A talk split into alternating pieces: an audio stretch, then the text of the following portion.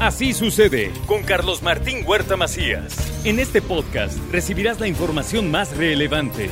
Un servicio de Asir Noticias. Y aquí vamos a nuestro resumen de noticias. El Estado funciona y camina bien.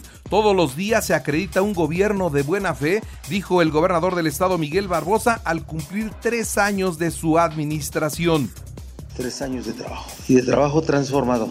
Hoy vemos a un Puebla que tiene en todo su esquema de vida pública funcionando, los poderes públicos funcionando, los órganos constitucionales funcionando, los municipios funcionando.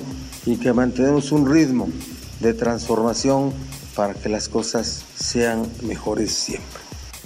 El presidente municipal de Puebla, Eduardo Rivera, reconoce el esfuerzo y el trabajo en equipo del gobernador en estos primeros tres años de gobierno políticas, mi responsabilidad como gobernante siempre será hacer equipo con todas las competencias y órdenes de gobierno. Eh, lo estamos haciendo en temas importantes como es la seguridad pública, que podamos seguir trabajando de manera conjunta y seguir sumando para Puebla. Ese es mi compromiso. Yo le mando un abrazo y le felicito al gobernador por estos tres años de esfuerzo. Todas las acciones que fomenten el Estado de Derecho se tienen que aplaudir. Esto es lo que dice la Cana Sintra en relación a los operativos de la 46. Yo no, no, no, no por agarrar algo en específico. Ahorita hablaste de la 46, qué bueno. Yo creo que todas las acciones que vayan a fomentar el Estado de Derecho y de igualdad se tienen, se tienen que aplaudir y se tienen que apoyar. Llámese como se llame, ¿no? Porque hay unos que afecta a un sector, a otros otro sector, a otros la seguridad de, de la zona alrededor, porque pues, hay que tomar en cuenta que esas zonas luego son medio complicadas. La inflación y el alza de precios amenazan las vacaciones de verano en Puebla, esto es lo que considera la Cámara de Comercio. El agua es un derecho fundamental y ante la escasez se convirtió en tema de seguridad nacional, esto es lo que dice el senador Alejandro Armenta. Al inaugurar la Casa del Niño Migrante, el gobernador de Puebla, Miguel Barbosa, resaltó que será una estancia que ofrecerá salud, educación y protección. Se una a las nueve casas que ya hay y que maneja el DIF para diferentes asuntos de protección a menores, a protección a menores o a mayores con alguna discapacidad que es necesario cuidar y proteger. Es prioridad. Para los gobiernos de la Cuarta Transformación, el asunto de la protección a grupos vulnerables es prioridad. Inaugura el presidente municipal Eduardo Rivera un parque en la Romero Vargas. Ahí le invirtieron 5 millones de pesos. Curo, que era un foco precisamente para adicciones y también para delincuencia. Y por eso nosotros estamos empeñados en seguir construyendo estos espacios públicos, espacios públicos lindos, bonitos, hermosos, coloridos, iluminados, donde puedes hacer deporte, donde tienes un asador, donde hay juegos para las niñas, para los niños.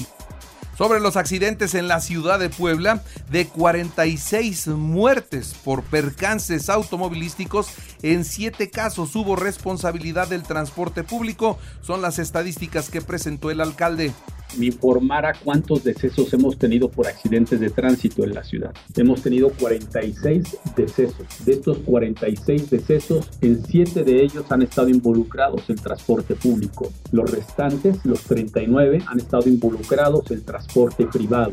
¿Cuál es la principal razón de estos accidentes? La principal razón es el exceso de velocidad.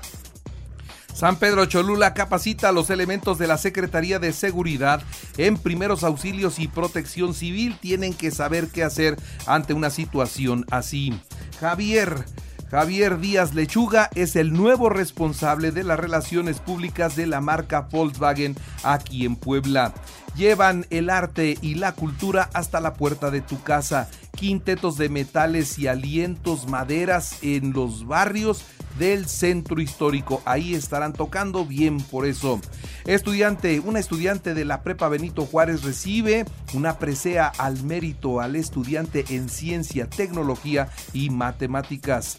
Ni me apunten ni me borren para la gubernatura, dijo Ana Teresa Aranda Orozco. Ella todavía todavía le hace cosquillitas la idea de gobernar el estado de Puebla.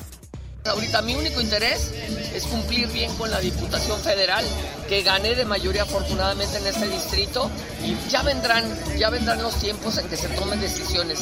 El otro le decía yo que, que para ser mujer está... Eh, terrible apuntarse, pero está peor borrarse. O sea que ni me apunten ni me borren. Aquí estoy. Bueno, y del 2 al 4 de agosto, jornada de vacunación. Hoy comienza la jornada de vacunación. En el caso de Puebla se va a vacunar a los jóvenes de, de 12 a 17 años. Solo para ellos hay vacuna de 12 a 17 años, por favor. Y en algunos otros municipios a donde no habían llegado con la vacuna para los de 5 a 11, también estarán apoyando y atendiendo a esta población partir del día de mañana, martes 2 al jueves 4 de agosto, se llevará a cabo la jornada de vacunación para segundas dosis eh, contra la COVID-19 para menores de 12 a 17 años, así como dosis pediátricas en 90 municipios. Agradecemos el apoyo de la Secretaría de Educación Pública a cargo del doctor Melitón Lozano. Vamos a estar en 90 municipios, 104 módulos. Bueno, y por otra parte le actualizo los datos COVID, le, actualizo los datos COVID, se registraron de el fin de semana 1439 nuevos contagios, 5 personas perdieron la vida, 94 están hospitalizados eh, y bueno, 7 resultaron graves. Sobre el tema de la jornada de vacunación, hoy ya tengo en mi página, eh, mi cuenta de Facebook, ahí usted puede buscar todos los detalles para la jornada de vacunación de hoy. Si usted tiene dudas, yo le pido por favor que consulte mi página entre Carlos Martín Huerta en Facebook y ahí va a encontrar todos los detalles para esta jornada de vacunación. 2 3 y 4 de agosto, martes, miércoles y jueves, todos los detalles, los sitios donde lo van a vacunar, a quienes van a vacunar, todo eso lo encuentra en mi cuenta de Facebook. En información nacional, el 75% de los mexicanos tienen anticuerpos contra el COVID-19. Las vacunas y el padecer la enfermedad están protegiendo hoy a la población. Un defensor de oficio representará a Caro Quintero en su juicio de extradición. No hay un abogado contratado, no, es un abogado de oficio. Emite el gobierno federal un decreto para expropiar. Sí, escuche usted bien, el gobierno federal expropia predios en Quintana Roo. Más de un millón de metros cuadrados para qué? para la construcción del tren Maya por ser causa de utilidad pública a favor de la federación. En total, 36 inmuebles de propiedad privada en cuatro municipios, Benito Juárez, Puerto Morelos, Solidaridad y Tulum, serán expropiados, serán expropiados y destinados para la construcción del tramo 5 del tren Maya. Como no se pudo de otra forma, el gobierno dijo, se acabó la discusión. Expropiamos, esto es de utilidad pública, esta obra es de seguridad nacional y ya no se rinden cuentas y ya no se, ya no se detienen ante nada. Van a cumplir con este que es un proyecto que para el presidente de la República resulta estratégico.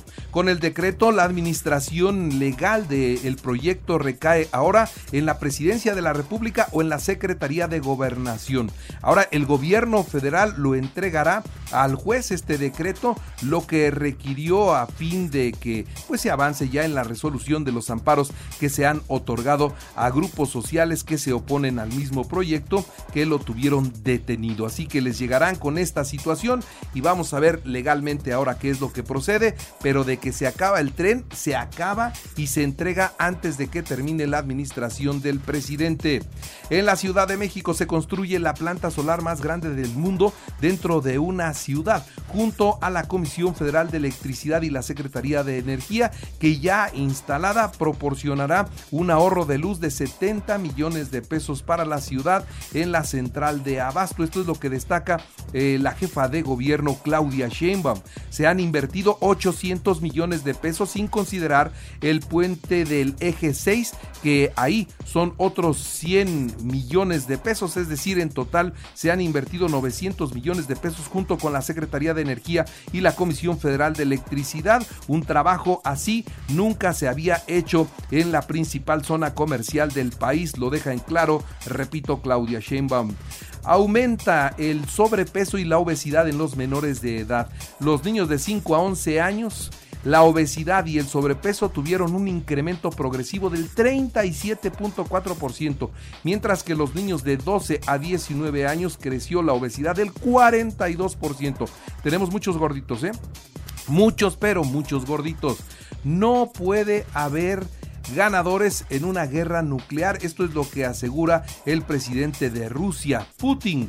El presidente ruso abogó porque nunca se desencadene un conflicto de este tipo. Esto al participar en la conferencia de los países firmantes del Tratado de No Proliferación Nuclear. Mientras tanto, Estados Unidos determina que Nancy Pelosi tiene el derecho de visitar Taiwán y en estos momentos vuela Nancy Pelosi, la presidenta de la Cámara de Representantes de los Estados Unidos y bueno, el gobierno chino no tiene motivos de convertir esa visita en una crisis diplomática, dicen los funcionarios en Estados Unidos, pero queda claro que para China la situación no es la más conveniente y hay amenazas, incluso amenazas de bomba donde aterrizará el avión de Nancy Pelosi, una situación que eh, está preocupando al mundo entero.